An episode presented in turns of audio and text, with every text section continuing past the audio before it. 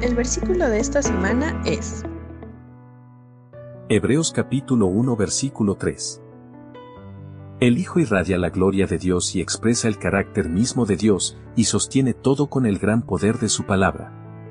Después de habernos limpiado de nuestros pecados, se sentó en el lugar de honor, a la derecha del majestuoso Dios en el cielo.